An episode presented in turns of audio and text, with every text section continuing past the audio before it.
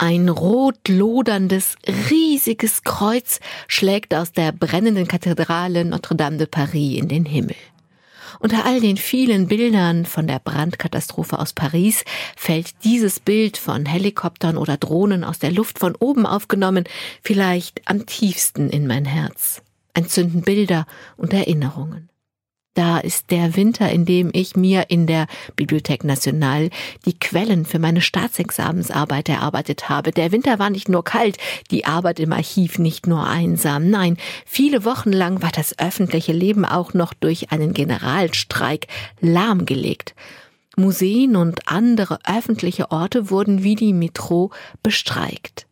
In meiner sechs Quadratmeter Dachstube konnte ich nicht Stunden um Stunden sein. Manchmal bin ich dann ins Kino gegangen, um mich zu wärmen. Aber das Geld hatte ich natürlich nur selten, blieb Notre Dame.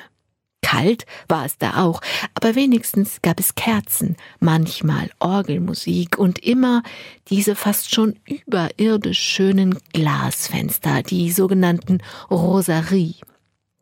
Viele Jahre später kam ich mit dem Großen wieder. Beinahe Schulkinder werden groß und können große Reisen in große Städte machen. Wir besuchten meine französische Studienfreundin in der Nähe von Paris. Mit dem Vorortzug fuhren wir ins Zentrum, liefen an der Seine entlang, bestaunten den Eiffelturm.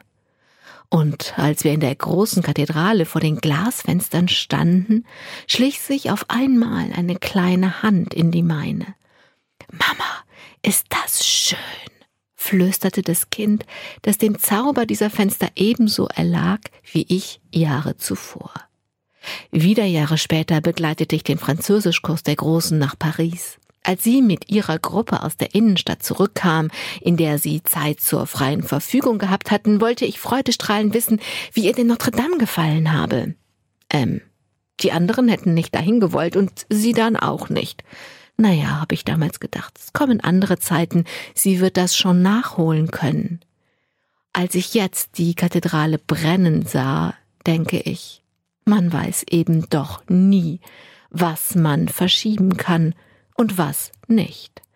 Unter Aufbietung aller Kräfte haben die Franzosen das Allerschlimmste verhindert. Die Türme der Kathedrale stehen noch.